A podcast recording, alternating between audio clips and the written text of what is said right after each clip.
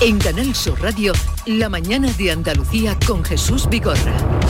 Noticias. Acaban de dar las 9 de la mañana, el día por delante, Carmen Rodríguez Garzón. Sí, primera jornada de nueva normalidad los distritos andaluces que han pasado ya al nivel cero de alerta por COVID. La capital hispanense, recordamos la comarca de la Costa del Sol en Málaga, Condado, Campiña y Costa en Huelva y Poniente en Almería, donde allí quedan todavía dos distritos aún en nivel 1, pero nos estamos acercando ya, a falta de conocer los datos actualizados, en el día de hoy a esa tasa 25, 25 casos por 100.000 habitantes de incidencia, la de nueva normalidad, así lo marca la Organización Mundial de la Salud en toda Andalucía. Hoy sigue el Pleno en el Parlamento andaluz con la sesión de control al Gobierno, con las preguntas de los grupos. Al presidente de la Junta, Sanidad, Empleo y Educación van a ser los temas sobre los que, van a versar estas eh, preguntas y mucha actividad hoy también en el Congreso de los Diputados, debate de ese decreto del Gobierno para mitigar la subida del precio de la luz, también la conocida como ley del solo sí es sí, que inicia este jueves su tramitación parlamentaria con el debate de las enmiendas a la totalidad, la ley de memoria democrática del Gobierno también se va a debatir hoy en la Cámara Baja, esa ley que pilotó la ex vicepresidenta Carmen Calvo y que rechaza Pepe y Vox, pero el mayor es, escollo de momento es que también Esquerra la rechaza y sus votos son fundamentales. La alcaldesa de París, Anne Hidalgo, va a ser elegida este jueves candidata del Partido Socialista francés, las elecciones de abril próximo. Mañana Anne Hidalgo va a estar en ese congreso del PSOE, Congreso Federal del PSOE, que se inicia en Valencia y al que van a acudir también finalmente los expresidentes del Gobierno, Rodríguez Zapatero y Felipe González. Y esa manifestación de la que venimos hablando hoy de agricultores y ganaderos en Sevilla, agricultores y ganaderos llegados de toda Andalucía contra el plan estratégico de la PAC que está preparando el Gobierno. Pues así viene el día y son las 9, dos minutos. Eh, seguimos en la tertulia y enseguida con el presidente de la Confederación Hidrográfica del Guadalquivir.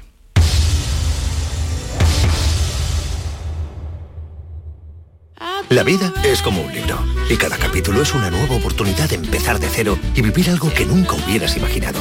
Sea cual sea tu próximo capítulo, lo importante es que lo hagas realidad. Porque dentro de una vida y muchas vidas, ahora en Cofidis te ofrecemos un nuevo préstamo personal de hasta 60.000 euros. Entra en cofidis.es y cuenta con nosotros. ¡Lule! Dentro del área y ¡Marte! Cuidado que la suelto y gol, gol, gol, gol, gol. ¡Miércoles! Dicen que todos los días hay fútbol. ¡Jueves! ¡Madre mía, qué golazo! Pero lo que hay son motivos para celebrar. Porque cuando juegas al cupón diario y la paga de la 11, ayudas a que miles de personas con discapacidad podamos convertirnos en nuevos campeones. Y campeonas. 11. Cuando juegas tú, jugamos todos. Juega responsablemente y solo si eres mayor de edad. En cofidis.es puedes solicitar cómodamente hasta 60.000 euros. 100% online y sin cambiar de banco. Cofidis, cuenta con nosotros. En el origen está la clave. ¿Quieres volver a lo esencial? Hay un programa de desarrollo rural para ti. Para ti, que quieres emprender un camino cerca de la tierra. Estos programas te ofrecen la oportunidad que estabas buscando. La Red Rural Nacional pone a tu disposición ayudas para iniciar tu proyecto vital en el entorno rural. Eres origen. Conecta con el desarrollo rural. Red Rural Nacional, Ministerio de Agricultura, Pesca y Alimentación, Gobierno de España. Sevilla. Canal Sur Radio. El Mediterráneo y el Atlántico son testigos de una encrucijada de culturas, costumbres y gentes. Gastronomía, naturaleza y patrimonio emocionan en Ceuta, una ciudad con personalidad única. Descúbrelo desde 69 euros en tu agencia de viajes de confianza. Servicios turísticos de Ceuta. Ceuta, donde se unen las emociones. Vuelve al patio de la Diputación la muestra de la provincia. 10 ferias empresariales desde el 16 de octubre al 19 de diciembre. Cerveza artesanal, vinos y licores, joven empresa, mujeres empresarias, nuevas tecnologías, productos y sabores de la provincia. Te esperamos. Conoce tu provincia. Más información en la web prodetour.es. Diputación de Sevilla. Estudiar de forma online y semipresencial, adaptando el ritmo de estudio a tu situación personal. Es posible gracias a UNED Sevilla. UNED Sevilla te da la posibilidad posibilidad de cambiar tu futuro con su oferta de más de 28 grados, másteres oficiales, cursos de idiomas y los nuevos microtítulos de solo un año de duración. Es el momento de plantearte nuevas metas. Cambia tu futuro. UNED Sevilla te ayuda. La información de tu equipo, los deportistas de tus clubes, los entrenamientos, las voces de los protagonistas. El deporte de tu provincia está en la jugada de Sevilla, de lunes a jueves desde la una de la tarde. Canal Sur Radio, la radio de Andalucía en Sevilla. Todo lo que hacemos nos define. Cada acto habla de quiénes somos, de lo que nos importa. Ahora tenemos la oportunidad de decir tanto con tan poco. La oportunidad de mostrar lo mejor de nosotros. Por nuestro futuro. Por tu futuro. Llena tu mesa de Andalucía. Junta de Andalucía. Hola, soy Nuria Fergo y todos los días me levanto con una sonrisa. Haz tú lo mismo y vuelve a sonreír. Este mes en Vitaldent te ofrecen un 20% de descuento en tu tratamiento de implantología. Llama al 900-101-001 y pide tu cita gratis. En Vitaldent quieren verte sonreír.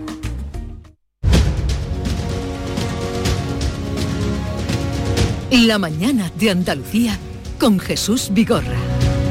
Mañana hablábamos con representantes de las organizaciones agrarias, todas unidas, se van a manifestar contra la PAC, pero tienen otro problema grave en lo alto y lo tenemos todos, que es la sequía, la falta de agua cuando estamos ya a mitad del mes de octubre y sin caer una gota. Sí, porque los embalses del Guadalquivir comienzan el año hidrológico con un 20% menos de agua respecto a la media de la década y esto ha hecho que la Confederación Hidrográfica del Guadalquivir haya declarado ya la situación de emergencia, situación de emergencia previa, porque ya se baraja activar el protocolo de sequía para el próximo 2 de noviembre. Si todo continúa como hasta ahora, estamos ya a mitad de octubre y de momento la situación no cambia.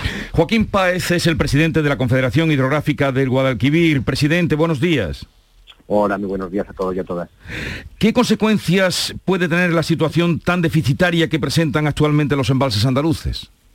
Bueno, pues sin ninguna duda, mmm, si se mantiene esta situación, eh, bueno, pues habrá que tomar algunas decisiones en cuanto a restricciones en el regadío, que es el gran consumidor, con un 87% del agua que se consume en la demarcación, eh, eh, que lo hace para la agricultura, y bueno, y también regular el agua de uso industrial y también la del abastecimiento. Bueno, la del abastecimiento, regularla para asegurarlo, ¿vale? Quiero dejarlo claro, ahora mismo tenemos eh, asegurado el abastecimiento para dos y tres años. Para dos y tres años, habla usted del abastecimiento para consumo humano. Humano, el, el abastecimiento doméstico. Eh, el- la situación de emergencia conlleva algunas medidas y, y una, una que es una de las principales que se, que se toma para precisamente garantizar el abastecimiento es reservar automáticamente, ya están reservados, 400 hectómetros cúbicos del agua almacenada en estos embalses para uso exclusivo del abastecimiento. ¿Y qué previsiones manejan ustedes con respecto al otoño? La Agencia Estatal de Meteorología, EMET, ha avanzado hace tan solo unos días que va a ser un otoño cálido y poco lluvioso en Andalucía. Bueno, pues nosotros manejamos las mismas previsiones, exactamente. Sabemos que, que no son buenas, eso no quiere decir que las previsiones siempre se cumplan. Algunas veces, eh, para en este caso sería afortunadamente, mm, podría no cumplirse. Y bueno, nosotros estamos gestionando esta situación durante todo el año. En la Confederación trabajamos haciendo de lo extraordinario que es la sequía o una avenida algo ordinario en nuestra gestión. Eh, llevamos 25 años inmersos en, una situación climatológica influida directamente por, eh, el cambio climático y bueno, mm, procuramos gestionar cada gota de agua siempre en esa situación, en ese contexto. Bueno, usted lo acaba de decir, que la mayor parte de lo que gastamos de agua es para los cultivos. Si esto sigue así, habrá que disminuir eh, drásticamente la cantidad de agua destinada al regadío. Indudablemente. Este año ya ha sido un año muy complicado y complejo.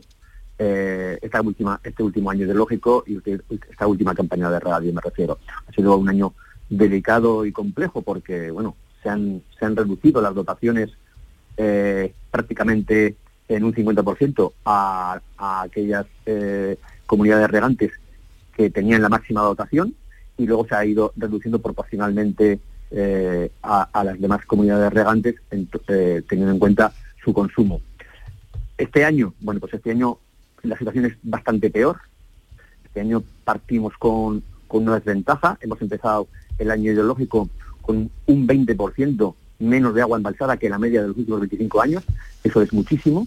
El año pasado fue duro y este año, mm, bueno, si, si, las, si las condiciones no cambian, las precipitaciones no aparecen, y las aportaciones a embalses no llegan, bueno, pues eh, tendremos que, sentarnos todos. Eh, está previsto que haya una primera comisión de desembalse el día 2 de noviembre, en la que estarán eh, todos los representantes tanto de la agricultura como de la industria como del sector del abastecimiento doméstico y bueno, empezaremos a trabajar en torno a los números que tenemos ahora. Ojalá que nos equivoquemos y que todo el trabajo que estamos realizando ahora todos los días sea para nada, ojalá que fuera así. Ojalá que, venga una gran borrasca y, y, lo inunde de una manera sin complicaciones. sí, dígame, dígame. Perdona, estamos regando ahora, eh, bueno, estamos terminando de regar ahora con eh, el agua aportada en la borrasca Emma eh, en los primeros días de, marzo del 2018. Y los, embalses de, nuestra cuenca son hiperanuales, están ideados para recoger precisamente mm, precipitaciones muy abundantes en muy poco tiempo, almacenarlas y con eso tirar largas temporadas sin precipitaciones de ese tipo. Pero oyéndolo usted hablar de, la complicación que tiene el regadío y que van a plantear una mesa, que eso hay que replantearlo y estudiarlo, esto quiere decir que algunos cultivos a lo mejor no se pueden hacer en un futuro, los que necesitan mucha agua, y por otra parte, eh, todo el olivar que se está plantando, que es ya casi un monocultivo, ¿no? Casi, es un monocultivo en Andalucía, los que se están plantando son todos de regadío. Sí, bueno, pero vamos a ver. Eh, nosotros eh, en todas y cada una de las reuniones que tenemos con los, con los usuarios hablamos de que hay que ser cada día más eficiente. La agricultura en Andalucía y en la demarcación, en nuestra demarcación, la cuenca de Guadalquivir, es una de las agriculturas más modernizadas de España, sino de Europa. Es decir, el 75% de, la, del agua que, se utiliza aquí se utiliza de manera muy eficiente. Lo que pasa es que mm, tenemos ya eh, 890.000 hectáreas de, regadío, de ellas son 500.000 hectáreas, como tú muy bien has dicho, de olivar, pero no hay que olvidar que el olivar mm, es un cultivo que es de los que menos agua consumen. Eh, que aparezcan nuevas especies de, olivar solo puede ser en nuestra cuenca, solo puede ser debido precisamente a que se intercambian eh, por a que se cambian eh, cultivos de alto consumo como mm. herbáceos a olivar. Es la única manera que puede crecer el número de hectáreas en nuestra cuenca. Carmen. Sí, ¿qué tal, señor Páez? Muy buenos días. A mí me gustaría, usted lo, bueno, lo comentaba, ¿no? Y lo apuntaba, el cambio climático, ¿no? Que está detrás de, todo lo que estamos viviendo ahora, que está detrás de esta sequía, de esta falta de lluvia, y con ello hay que eh, trabajar, ¿no? Ya no es una cuestión puntual, sino que es una cuestión que nos va a acompañar, ¿no? En los próximos años y que incluso puede empeorar la situación. ¿Qué, qué se puede hacer o qué se está haciendo para mitigar esos efectos?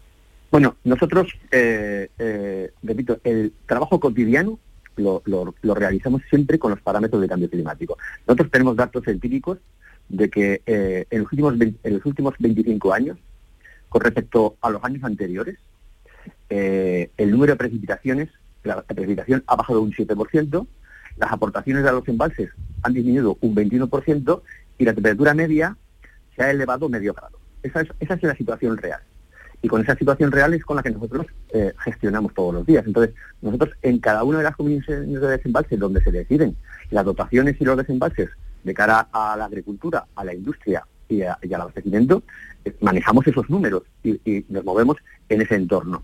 Entonces, los agricultores, eh, los regantes, lo saben muy bien y por eso trabajan conjuntamente con nosotros y además se modernizan. Se modernizan, es decir, se hacen cada vez más eficientes. Lo que sí es verdad es que el cambio climático y además la situación geográfica de Andalucía, porque estamos situados en un sitio privilegiado, pero que tiene un pequeño, un pequeño inconveniente, y es que es una zona de transición climatológica, entre la zona templada y la subtropical. Entonces, es una, zona especial, por ser una zona de transición, es una zona especialmente eh, proclive a sufrir los efectos del cambio climático y además no es una zona especialmente eh, lluviosa. Entonces, mm. esa es nuestra situación, esa es la realidad y nosotros trabajamos con esa realidad y los agricultores y los consumidores en general también trabajan en esa realidad. Hablando de los consumidores, usted decía antes, dos, tres años está garantizado el abastecimiento a la población, el abastecimiento doméstico con esa reserva de 400 hectómetros cúbicos, pero dos, tres años es poco tiempo. O sea, lo digo porque aquí ya sabemos lo que eh, son eh. restricciones. Ah, mm, ¿Es, es una situación preocupante o de momento solo es preocupante para, que no es poco, para, para el campo? No sé, yo creo que no se trata de alarmar a la gente. Ahora mismo, ahora mismo serían dos o tres años en el caso de que no cayera ni una sola gota más de agua. Nosotros trabajamos para que eh, para que el agua actual, la reserva que actualmente tenemos, bueno, pues eh, garantice el abastecimiento durante dos o tres años, ahora mismo. Pero eh, se pueden implementar toda una serie de medidas si no se sufren nuevas precipitaciones para estirar esos dos o tres años y que cada año que pase haya dos o tres años de, abaste- de- de- de seguridad de abastecimiento, de garantía de abastecimiento. Entonces, yo creo que, con- que con respecto al abastecimiento no hay que no hay que estar bueno hay que estar preocupado lógicamente porque llevamos Hmm. mucho tiempo con unas precipitaciones escasas, pero ahora mismo no se trata de alarmar a la población. Bueno, Sí, alarmar no, pero sí quizás insistir en ese mensaje de que tenemos que seguir, ¿no? Cuidando y... y- tenemos que seguir teniendo buenas prácticas, sobre Exactamente. todo, sobre todo en la agricultura, que es el gran consumidor. El abastecimiento consume alrededor del 4% de agua de- del total. Entonces, bueno, mm, mm, sí es bueno educar, educarnos eh, todos en familia y en las escuelas y, y- y centros de, escolares en cuanto a, bueno, pues a las normas básicas para no derrochar agua, pero sobre todo lo que tenemos que hacer es eh, poner énfasis eh, en el gran consumidor, que es el 87% de- de- del volumen que se desembalsa en nuestra demarcación, que es la agricultura, y que, repito, trabajamos todos los días codo, codo, codo con ellos y, y lo hacen comprometidos y, y, bueno, sabiendo e implicados como puede ser de otra manera. Insiste usted en el tema de la agricultura, lógicamente el 87%. ¿La gran industria cuánto se lleva? ¿Qué porcentaje? Bueno, pues eh, pues eh, menos del 10%, menos del 10%. Entonces, eh, fundamentalmente, fundamentalmente eh, eh, hay que incidir, eh, bueno, hay que incidir en todos los sectores, lógicamente, pero donde se nota más si se cumplen o no se cumplen los compromisos adquiridos en las comisiones de desembalse es en el sector agrícola. Pero con esto, ¿qué quiere usted decir? Que, por ejemplo, los aguacates que necesitan mucha agua y que salen magníficos, a lo mejor no se pueden eh, plantar o no es lo recomendable plantar eh, en una situación... Nosotros, tenemos, eh, eh, estamos ahora elabora- elaborando, y está en disposición pública, el borrador del plan ideológico del Guadalquivir, que va a servir de, norma para los próximos seis años, de eh, 22-27. Es decir, ahora mismo se está en disposición pública para que eh, todo aquel que quiera eh, eh, aportar o, o- o alegar o decir lo que, lo que crea conveniente sobre ese plan, lo haga.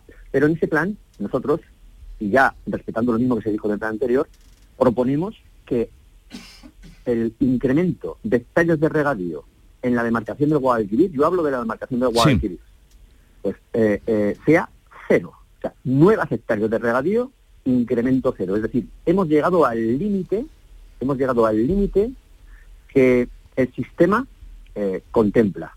Casi 900.000 hectáreas de regadío son las que puede aguantar el sistema con las condiciones que tenemos. Entonces, eso está ahí.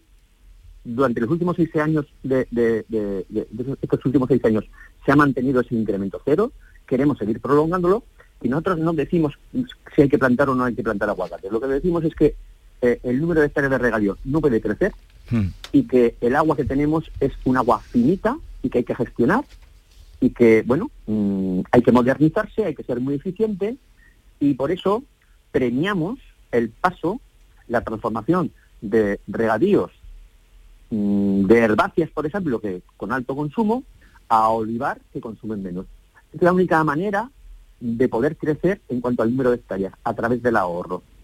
Y no, no damos ninguna, dota- ninguna eh, concesión nueva de nuevas hectáreas de regadío, salvo por ahorro o por aguas regeneradas en las que tenemos reservados 20 hectómetros cúbicos.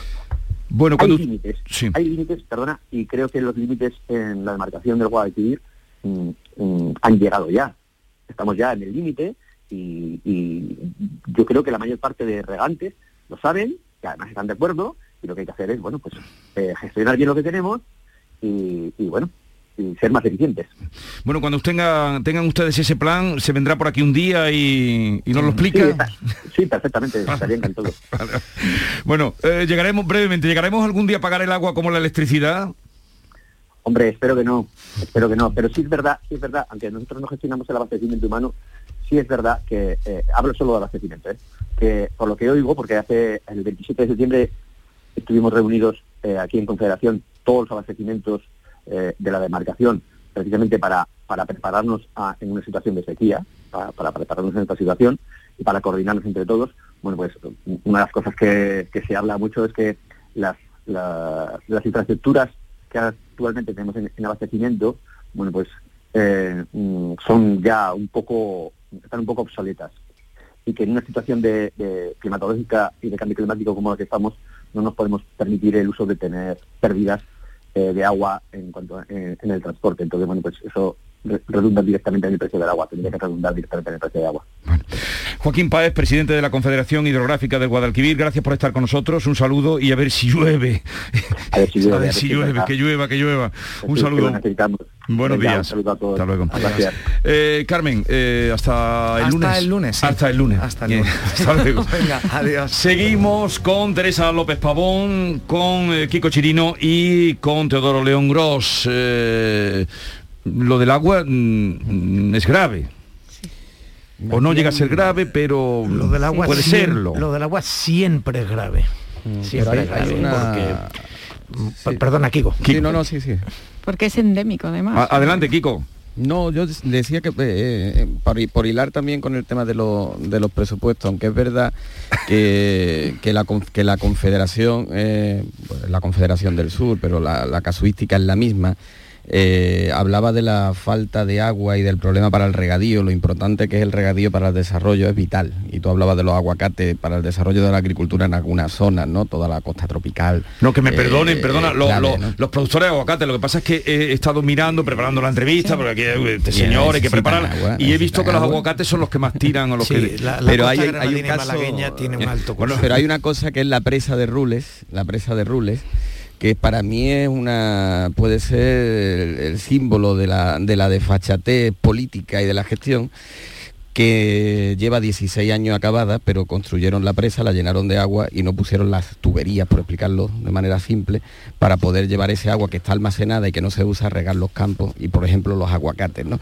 Y que en una primera lectura superficial de, los- de los presupuestos no aparece esa partida para un año más poder desarrollar esas conducciones de la presa que es vital para el desarrollo de esa agricultura. Digo en una primera lectura porque después sabes que cuando al político lo pone contra las cuerdas te resulta que en una partida genérica denominada conducciones hidráulicas de no se sabe qué, ahí lo justifican como una inversión que 16 años después no se hace. ¿no? Sí, se consigna en la partida, una partida presupuestaria de 327 euros para iniciar los estudios.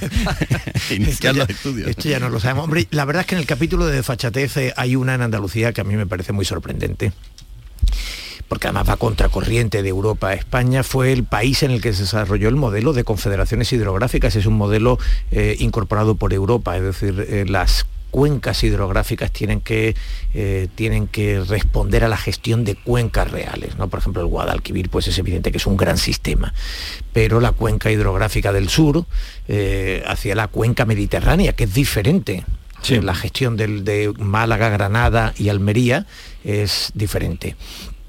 A mí eh, la decisión de, tono centralista, evidentemente, que tomó el último gobierno socialista, eh, o el penúltimo, creo que fue el penúltimo el que la tomó, eh, de, centralizar en, en Sevilla la gestión hidrográfica, me parece que es un pésimo ejemplo de cómo se deben de hacer las cosas. eh, y creo que, mm, que desmantelar un sistema que funcionaba razonablemente bien es, fue un error histórico.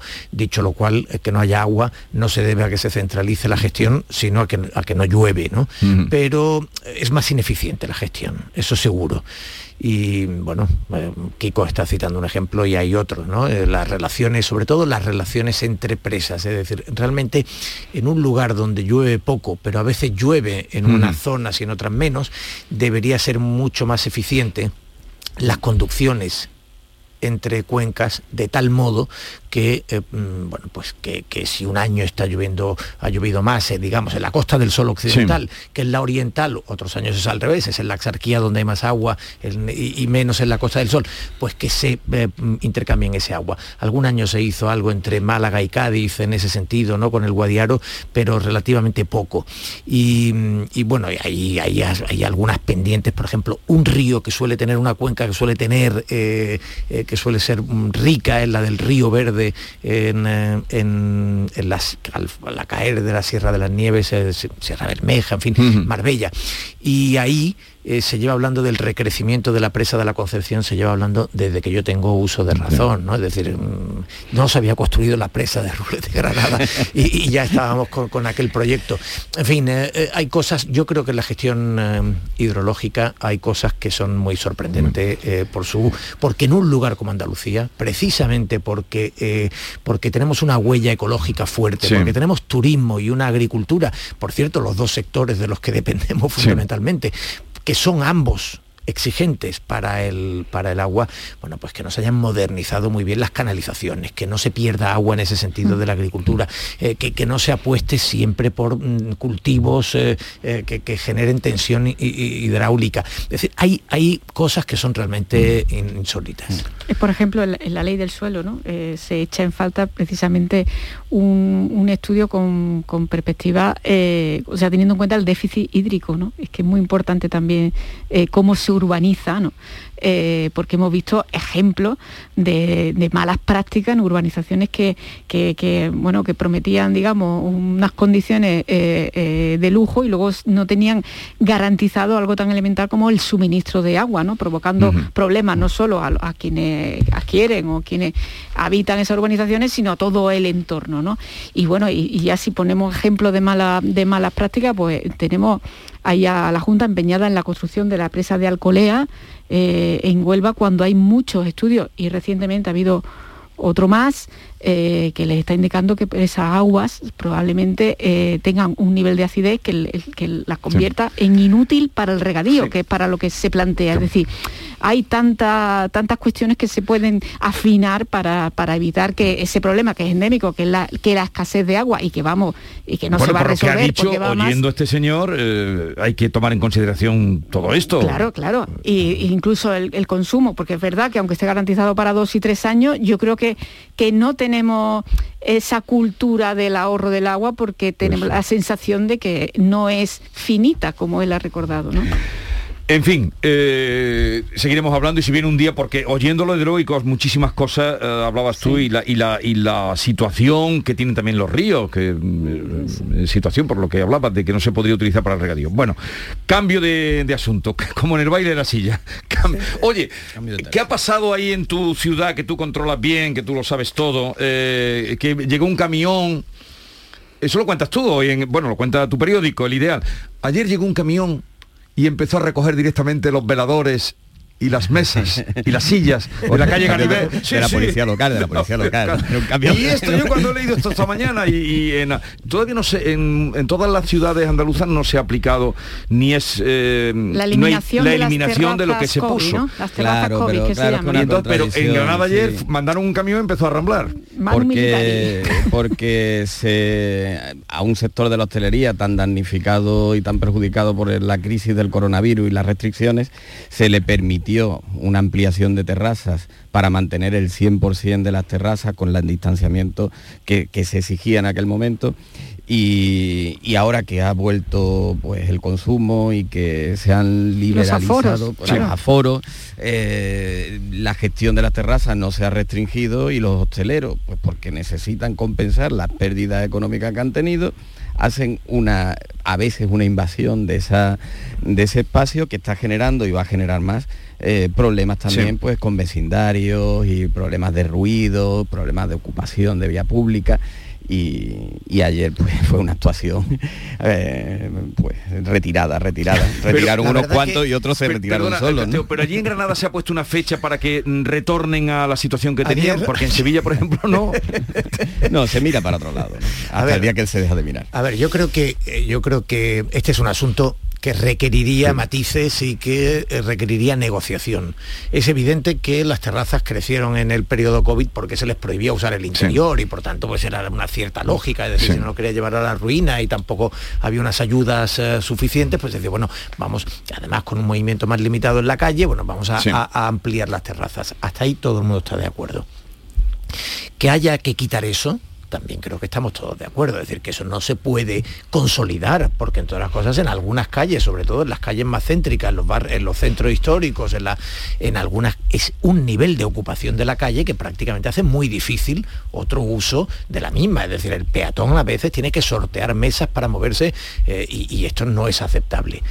Ahora bien, entre una cosa y otra solo cabe decir eh, eh, el, el extremo A o el B porque eh, hemos oído a hosteleros y me parece que, que no eran insinceros diciendo que en este momento hay mucha gente que sigue prefiriendo usar la Claro. terraza y que no se atreve a usar La el gente interior. quiere terraza. y, que- por, y por tanto no que el entra. 60% de su facturación como mínimo se hace en la terraza. Claro. De tal modo que si tú le limitas mucho la terraza, hombre, hay algunos que crecieron una parte, pero que seguían, ya tenían una Sí. terraza más o menos amplia, pero hay otros que realmente tenían terrazas muy modestas. Si le quitan la terraza, los colocan en una situación muy comprometida. Yo creo que se podía haber hecho Mejor. se podía haber hecho una, una negociación. Tampoco tengo muy claro si los hosteleros han estado dispuestos a una negociación. O- o los ayuntamientos diferente. se han- Pero, pero las- los ayuntamientos seguro que no. Los ayuntamientos de momento se dividen en los que están mandando el camión y los que prefieren seguir mirando para otro lado. Pero habrá que arreglar esto. Por No, no. lo que tú dices, la gente no quiere interior, mm, no, lo quiere sí, ahora todavía- mismo. No, no, yo, vamos, yo personalmente Tú no lo exijo- quieres. exijo Eh, Teo, todavía. cuando vas alguna noche a Sevilla, que le va gustando cada vez más la ciudad, tampoco cosa lo Es quiere. que se está estupendamente al aire libre, o sea, entre las me- cosas. me Estas encanta- noches son Me fantásticas. encanta Sevilla, de verdad, o sea, me parece una ciudad, una ciudad estupenda. eh, en, sí, sí, sí, o sea, fuera de los ocho meses que hace un calor. Eres malagueño, como ustedes saben. Pero no, pero no, no, no es eso. eh, es que no tengo vida, es sevillana, Ya, ya lo Jesús, es que no, Pues tú me contarás no a he mí. salido una noche. Por eso lo disfrutan más la noche que sale. Pero tres veces en dos años. volví a que alguien tiene que poner orden. Sí, eh, hay que poner orden entre otras cosas porque ha habido también mucho abuso. Pero- o sea, ya no es solo el espacio que ocupan, sino que ha habido, eh, yo he visto este verano, eh, ver- o sea, cuando se retiraban esas terrazas a la una de la mañana o a las 12, en función de- de- del horario que hubiera en cada momento y en cada ciudad, eh, aquello era como, en fin, como si hubiera pasado a tila, ¿no? O sea, o sea nadie recoge la basura que se genera, se, se pone todo en no, manos no, de no los- todos son así, no todo, no, no, yo digo lo que la impresión que Sí. da, claro, la impresión normalmente suele ser tramposa, porque lo que porque lo que se ve es lo que se hace mal, no lo que se hace bien. Pero eh, que a todo eso hay que ponerle coto. Y creo que los, y sobre todo creo que hay que eh, los vecinos han hecho un sacrificio muy importante y a mí es que el derecho al descanso y la cultura del ruido que hay en nuestras ciudades es que me parece absolutamente incompatible y creo que tienen derecho a exigir que regresemos paulatinamente de forma negociada y sin provocar ningún estropicio a la situación pre-COVID. Sí, me parece interesante, por no hablar del- de, las plazas de aparcamiento que se han eliminado. Sí, que se han puesto, pero a ver quién le pone el cascabel a este tema. No, claro. Porque es el voto, el voto de, de- el político, el alcalde de turno se debate entre conservar y el voto del hostelero o el voto del vecino del balcón que cuelga una sábana. No, y yo recuerdo que. Juan Espada, por ejemplo, el alcalde de Sevilla, eh, mm, hizo una mm, batalla eh, eh, precisamente para, para, mm, para poner bajo control todo el exceso de, de terrazas, de cartelería, de, de- de acoso casi que al transeúnte que, que venían a ofrecer los servicios. Y, eh, justo en los meses antes, una Sí, es batalla que este que medio ganó, nuevo, este justo en los meses nuevo. antes Por del cierto- COVID, cuando llegó el COVID por se cierto que en acabó todo. Barcelona han tomado la decisión de, de mm, permitir que continúen en buena medida las terrazas, Sí. no, no, no completamente, pero en buena medida, pero con plataformas homologadas, de tal modo que el espacio quede acotado. Sí, porque No solo- algunos han puesto cemento. no solo, mm, claro, no solamente se hormigón, pone, no, sí, sí, claro, claro. se invaden con unos bloques de, Sí. de- de hormigón y tal. No solamente se hace algo eh, que estéticamente sea mejor, mm, sino que además se acota realmente el espacio y no esos, esas extensiones que luego van creciendo las terrazas.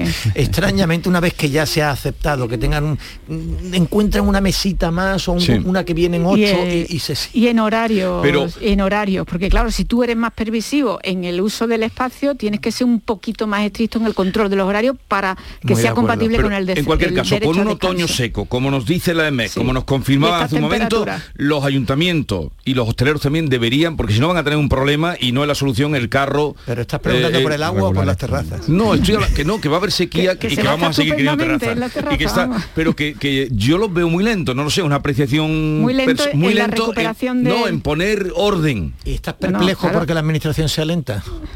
Porque nos ponga orden. Como te diría Antonio Méndez. Y, y- y estás sorprendido, Jesús. Te recuerdo que Juan Pues Espada van a tener un problema. que Juan Espada está en pre-campaña electoral permanente ya de Sí, aquí pero a van a- la- Pero además está en pre-campaña, no del ayuntamiento. no pero- del ayuntamiento.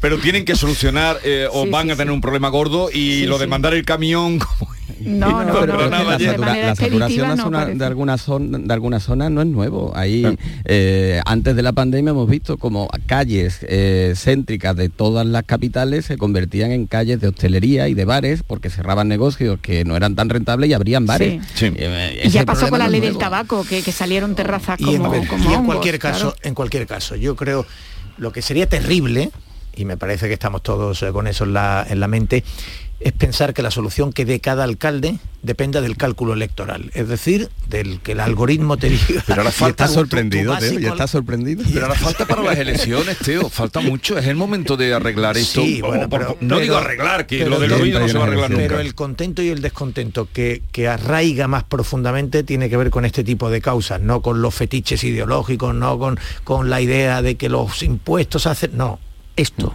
el ruido. La ocupación de la vía pública. El, eh, yo estoy muy de acuerdo en que, en que esto no se puede calcular solo en términos de, de rentabilidad de una plataforma. de- Mm. Por ejemplo, la madrugada es importantísima. Es decir, el nivel de agresión que hay en Andalucía, en las noches, al derecho al descanso, superando unos niveles Sí. de ruido que, que- que son una forma, por supuesto, de deterioro también medioambiental, etcétera. Todo Y eso de salud mental, ¿eh? Sí, sí, Y o sea, eso es una cosa insólita, insólita, y no se puede hacer en nombre de la rentabilidad de la hostelería. Tiene mucha más lógica en nombre de la rentabilidad de la hostelería calcular si una terraza puede ser unos metros más amplia, desde luego que no eh, extender el horario. Pues espero que esta sensatez con la que estáis mm, viendo este problema alguien también lo vea y lo acometa. Dos cositas antes de iros que quisiera tratar. Eh, a ver, mm, ¿os gustaría estar hoy en el Congreso de los Diputados? Gran debate. Eh, Gran debate.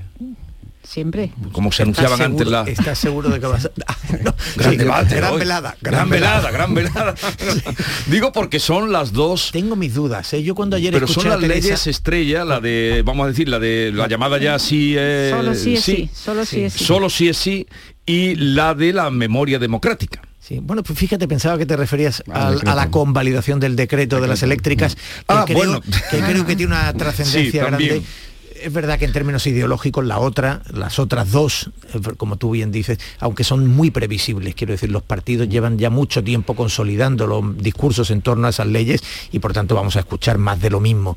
Donde podríamos haber esperado alguna sorpresa, y eso es cuando la gran velada adquiere, mm, es, es en la de la convalidación del decreto, porque dos aliados fundamentales, bueno, un socio del gobierno y un aliado fundamental como el PNV, discrepan radicalmente de cómo debe ser la solución y de que hay que tocar ese decreto.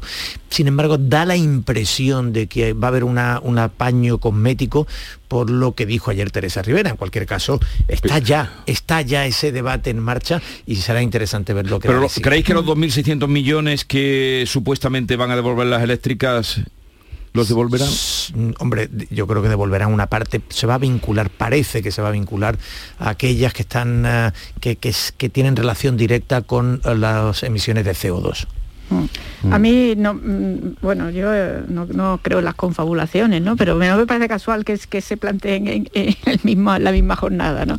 ¿Por qué? Porque hay, hay una batalla que es ideológica que no está en el, en el, en el día a día, en, el- en las conversaciones de los ciudadanos y sin em- que eh, me, me refiero a las dos Sí. leyes más eh, con más carga eh, Ideológica. ideológica, que son la de la memoria histórica y la de el solo sí es sí, y sin embargo está este otro asunto que sí está en las conversaciones todos los días de los ciudadanos, que es el tema de la tarifa eléctrica. ¿no?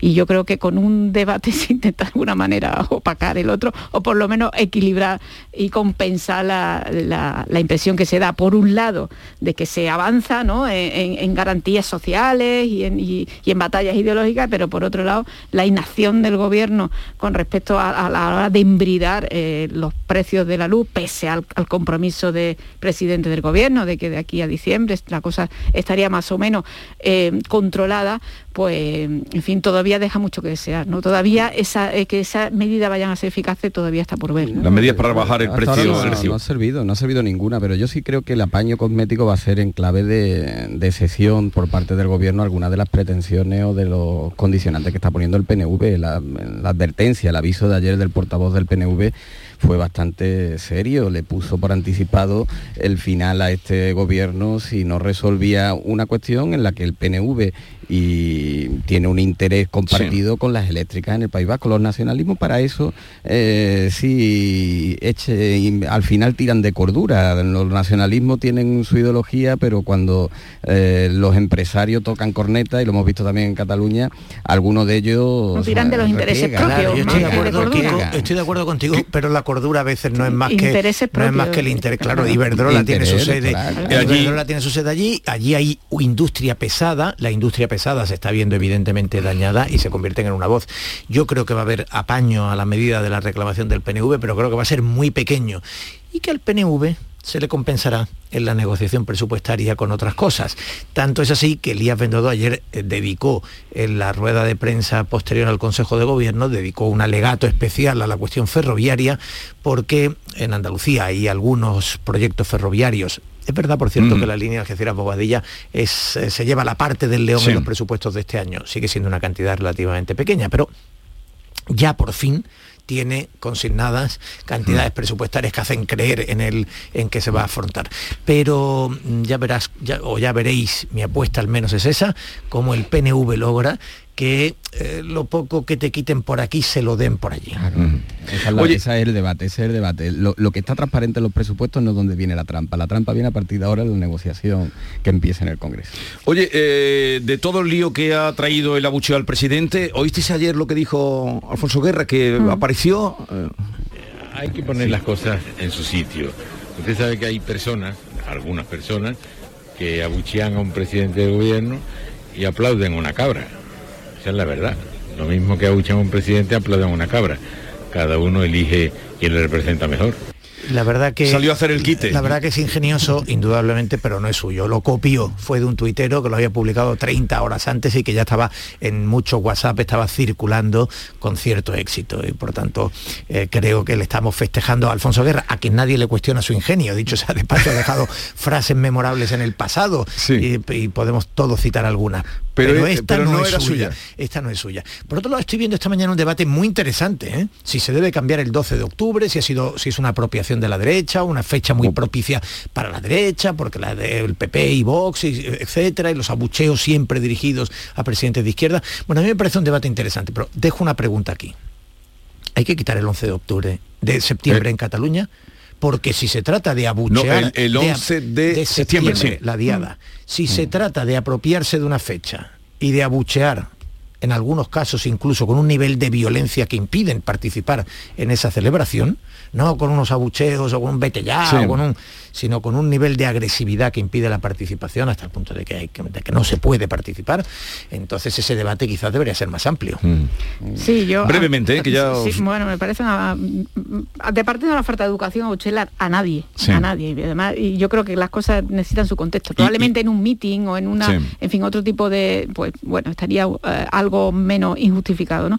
Pero, eh, pero bueno, tampoco yo creo que es- hay que sacar de, de quicio. No hemos visto abucheo al rey, ¿no? O sea, no, eso eso de, No, que, siempre, aquí- de pero- que siempre a un gobierno de izquierda, pues yo creo que no es verdad. Es que a, Mariano Rajoy... A Rajoy también se le Vamos, es que eso no es verdad, es que tenemos la, la- la- la memoria muy corta, ¿no? Y, y, bueno, y tampoco hay que sacar de quicio. Es verdad que es verdad que, eh, que convertir el 12, la, fiesta nacional y la, y la, o la de la hispanidad, como quieras llamarlo, en un desfile militar, oye, pues igual hay que replantearse también cómo celebramos, y- cómo lo celebramos todo, ¿no? Pero en fin. Y ah, Kiko, ahora te doy la palabra para que tú cierres, porque si no, no te van dejar. Pero eh, hay que ver que la fiesta de Hispanidad se le quitó el nombre en el 87 y todo el mundo le llama fiesta de la Hispanidad. Hasta Bueno, los que no la quieren. Sí, bueno, sí, tiene todo el una- mundo. bueno, en- en- hay países. A lo mejor había que volverle a llamar hay, fiesta de la hay Hispanidad. países en América En Latina, América, en la sí. llamada América Latina y no Iberoamérica, que, eh, que lo siguen que lo siguen utilizando, aunque prevalece la denominación de, de- de Día de la Raza. No, pero digo, digo en, en España, en España se sigue todo. eh, Incluso, incluso se no tiene- cambió la avenida de la raza por la avenida de Sí. las razas, ¿no? Para que no A ver, hubiera... Kiko, A mí, venga, a- dime. a mí- me gustaría cambiarle, el- utilizar una denominación más de encuentro de culturas y de países, creo que eso sería... Eso no en cabe fin. en un titular. El encuentro de dos sí, mundos, que fue el lema de- de la Sí, Expo el, 92, el ¿no? Día de los dos mundos. De- sí, eh, No, Kiko, no, venga, yo creo que, en fin. yo creo que a mí, a mí la, resucitar con argumentos trasnochados un uso ideológico de fiestas que estaban asimiladas y que están asimiladas me parece un debate mm, estéril, sea la hispanidad o el 12 de octubre y o sea el día de la toma en Granada. ¿no? Creo que eso la, la sociedad actual lo tiene tan asimilado en su mayoría que no tenemos que, que resucitar. Y, y lo que a ti te preocupa, Kiko, que te quieren las fiestas. ¿eh? Yo entre, entre estar en el Congreso o en una terraza de un bar, Teo, sabe Había propuesto- dónde elijo. Había propuesto hoy eh, irme con vosotros a hacer el programa a Cuacos de Juste por la entrega del premio a Ángel, a, Angela Carlos Merkel. V, a Angela Merkel, pero me han dicho que estaban muy ocupados, que teníais todos grandes ocupaciones y no he podido. Pero, Pero me hubiera vamos, gustado que hubiera pues, ido. eh, pues es una pena porque, Dímelo con porque 24 horas es Que tienes de que los preguntar sitios- de, lo- de los sitios que cualquier español que no mire solo a su comunidad debe amar Debe ir. Y una buena cerveza artesana. creo Vale, que oye, que le- me ha encantado hablar con vosotros y hasta el próximo día. Un abrazo. Adiós. Adiós, Kiko.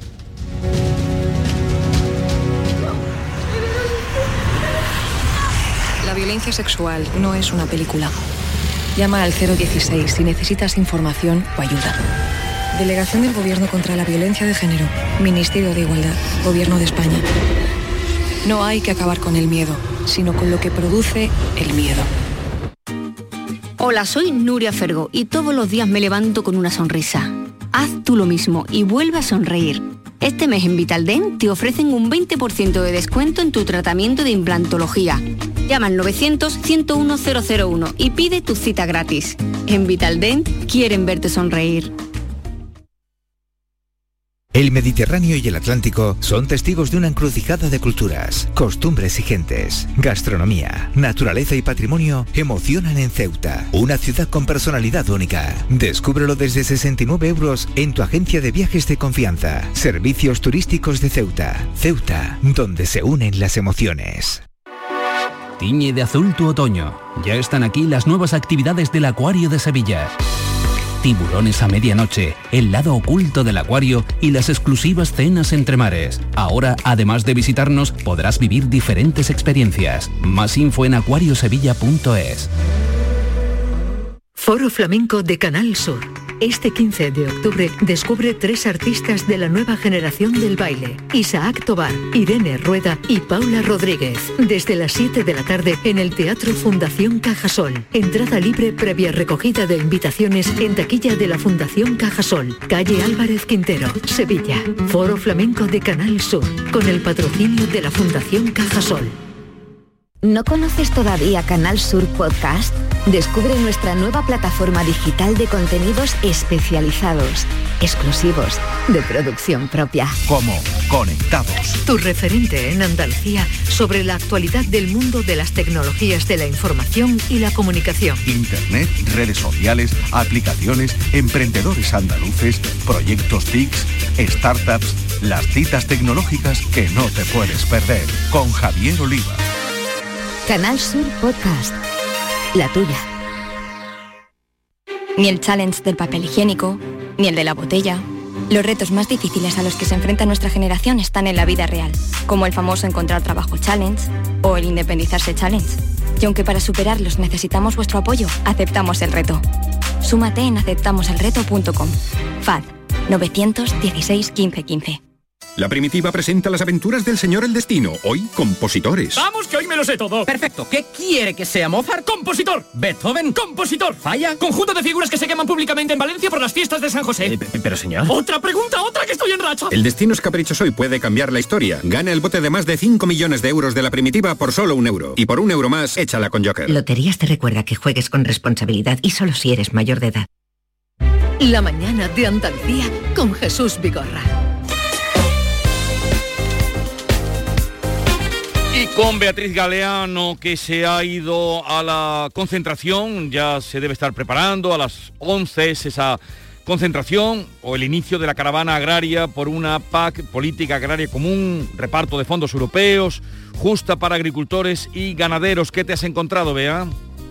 Bueno, pues ya están aquí la decena de tractores que van a encabezar esta caravana de vehículos que saldrá, como decías, de la parte trasera del Estadio Benito Villamarín. Desde aquí van hasta la delegación del Gobierno. Como decimos, son una decena de tractores y posterior, detrás de, de los tractores irán todos estos vehículos que se están empezando ya a concentrar aquí. Tenemos que decir que esta es una movilización convocada por todas las organizaciones, por Asaja, por COAC, por UPA, también por varias cooperativas agroalimentarias. No están de acuerdo con la redistribución de las ayudas que pretende el Ministerio. Aseguran que con ellas, con esta redistribución, en Andalucía se van a perder casi 200 millones de euros. Como ya sabemos, la PAC es eh, compleja, esa política agraria común y los cambios que implica son a veces difíciles de entender. Por eso, para intentar comprender un poquito cómo afecta en, concreto a los, eh, a los agricultores andaluces, nos va a atender Juan Manuel Díaz, él es agricultor de Aznalcázar, un municipio de Sevilla, con una explotación familiar. Buenos días.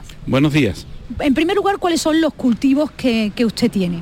Bueno, en la explotación familiar nuestra tenemos cereales, tenemos olivar de mesa y de molino y tenemos también eh, frutal, en concreto un cultivo eh, modélico como es la granada.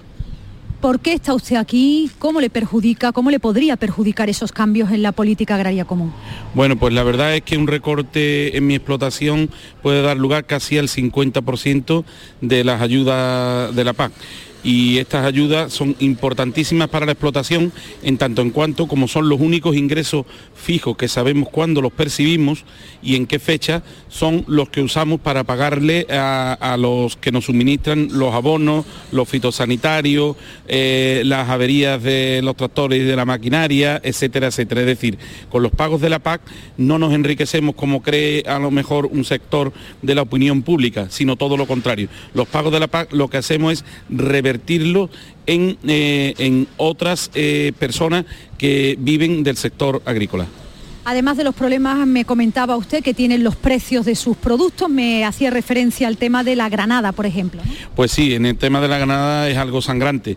De hecho, eh, en nuestra explotación pues quedan unos 10.000 kilos de granada que nos vamos a tener que ver abocados pues posiblemente a destruirla porque no merece la pena el precio que tiene para, para cogerla. Los agricultores Jesús quieren pues que, el ministro que elabore un nuevo plan y que en esta ocasión tenga el consenso, la colaboración y el reconocimiento también del peso estratégico de Andalucía en este sector, ¿no? Aseguran que Andalucía es eh, una de las grandes perjudicadas por estos cambios en la política agraria común que se seguirá debatiendo todavía, pero que con las pinceladas con los datos que ya ha dado el Ministerio aquí se entiende que va a perjudicar enormemente a nuestra comunidad. Bueno, pues esta es la situación a punto, todavía falta una hora para que empiece esa caravana que se dirigirá hasta la Plaza de España, eh, frente al Parque María Luisa, donde tendrá lugar esa concentración. Gracias, Bea. Estamos en las 9.52, en un momento vamos con poco avance hoy, Maite, poco avance. Sí, poco avance. Bueno, versión eh, síntesis. reducida, pero el tema del día sí lo tenemos que Ah, sí, tema del día que es importante. La mañana de Andalucía con Jesús Vigorra. Foro Flamenco de Canal Sur. Este 15 de octubre descubre tres artistas de la nueva generación del baile. Isaac Tobar, Irene Rueda y Paula Rodríguez. Desde las 7 de la tarde en el Teatro Fundación Cajasol. Entrada libre previa recogida de invitaciones en taquilla de la Fundación Cajasol. Calle Álvarez Quintero, Sevilla. Foro Flamenco de Canal Sur. Con el patrocinio de la Fundación Cajasol.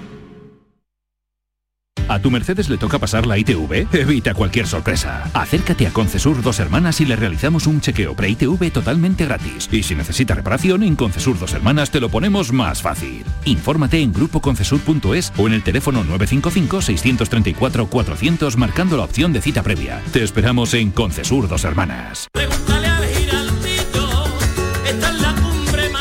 Cuenta la voz de un sabio que para saber de Sevilla le preguntó al giraldillo por los lugares más bellos del barrio de Santa Cruz. Y este le respondió, con aires de azar, maestranza y catedral, la hostería del Laurel has de visitar, y en ella sus tapas, vinos y demás viandas probar. La Hostería del Laurel. Visítenos en Plaza de los Venerables 5 o a través de nuestra web lahosteriadellaurel.com. Porque si le preguntas al giraldillo, Hostería del Laurel, no te la dejes atrás. El Mirador de Andalucía. Las noticias de Sevilla. El resumen de la jornada con toda la actualidad que te interesa y afecta. El tráfico y las principales vías de tu provincia. Las previsiones más importantes de mañana. El tiempo a las ocho y media. El repaso a la información del día lo tienes en Canal Sur Radio. La radio de Andalucía en Sevilla.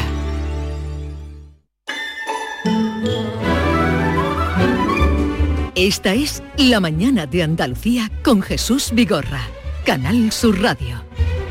Con Maite Chacón, que ya hemos saludado, Yolanda Garrido, buenos días, Yolanda. Buenos días. Y a ver, ¿qué tema vamos a proponer hoy a los oyentes? Bueno, ya sabes que las próximas semanas, creo que antes de diciembre, va a llegar al Congreso el borrador de la nueva ley de protección y derecho de los animales, que Sí. presentó hace unos días el Ministerio de Derechos Sociales y Agenda 2030 e incluye una serie de medidas que pretenden mejorar el bienestar animal y combatir el abandono. Abandono cero, ¿eh? se proponen.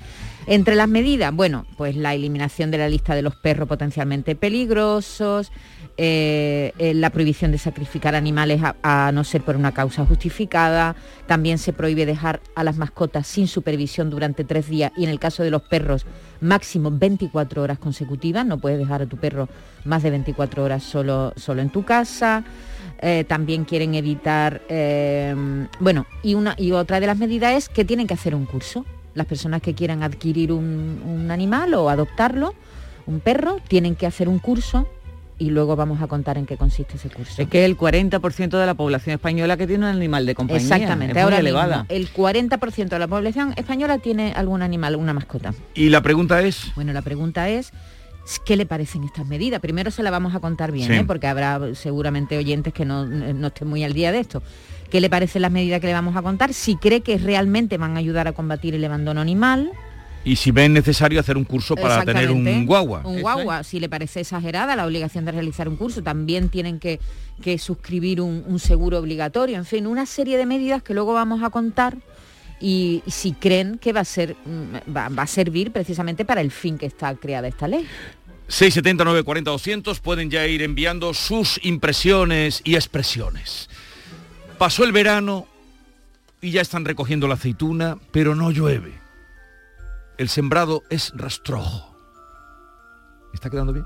Sí, muy bien. Madre mía, mira, espero de Muy bien, mira. muy bien, muy No, pero lo siento, lo siento de verdad Es porque un horror que no llueva. el viento es seco y duro y los caminos son polvorientos. Polvo y dureza en el campo y para colmo el fruto del trabajo que se defiende mal y por eso hoy los agricultores dejan el tajo y se hacen urbanitas por un día. El campo se queda eh, mudo y García Barbeito alza la voz con ellos. Querido Antonio, te escuchamos. Muy buenos días, querido Jesús Vigorra, perversos de la voz del campo. El barco sobre la mar y el caballo en la montaña. Y el campo en el campo siempre, sobre la tierra que labra. Yo no quiero ver al campo por avenidas y plazas, y mucho menos pidiendo como si limoneara, porque el campo se merece que no le falte de nada. No quiero ver por las calles los elefantes de chapa, tractores que se han salido de sus rodadas diarias para venir a rugir a la ciudad, a tomarla como un grito de protesta, porque aquí les dan la espalda. Yo quiero el campo en el campo y el labrador en sus azas, en los surcos de cultivo, en las arboledas amplias y el ganadero entregado a su ganado. ¿Qué pasa? ¿Por qué el campo se organiza y se une en caravana por esos sitios extraños, calles, avenidas, plazas? Que pregunten al ministro, que pregunten a Luis Plana, que en vez de tratar que el campo consiga algunas ventajas, va dejando que se apaguen ayudas tan necesarias. Campesinos, ganaderos, estas horas son amargas, pero el campo no se encoge, el campo no se acobarda y sabe pedir justicia y sabe ir a buscarla. Ministro de Agricultura, que en el campo se levanta campesina y ganadera, la mayor fuerza de España, que en el campo está la vida y el campo sabe entregarla. Plan estratégico, dice la voz del ministro Planas. La PAC es como una lluvia que cae sobre las asas. Defienda, señor ministro, el ganado y la labranza y deje que el campo siga en el campo, que es su casa, y no le demos más palos al sector que más aguanta.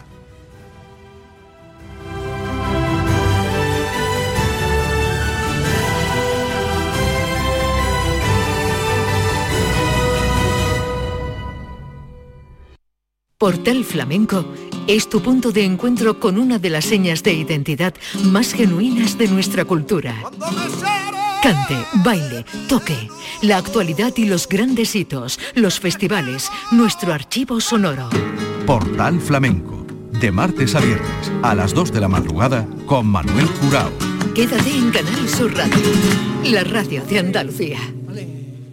Canal Sur Mediodía. ¿Quieres saber qué ha pasado en las últimas horas donde vives? La actualidad de tu provincia y tu entorno más cercano está en Canal Sur Mediodía, con toda la información que necesitas. De lunes a viernes, desde las 12, en tu emisora de Canal Sur Radio. Quédate en Canal Sur Radio. La radio de Andalucía.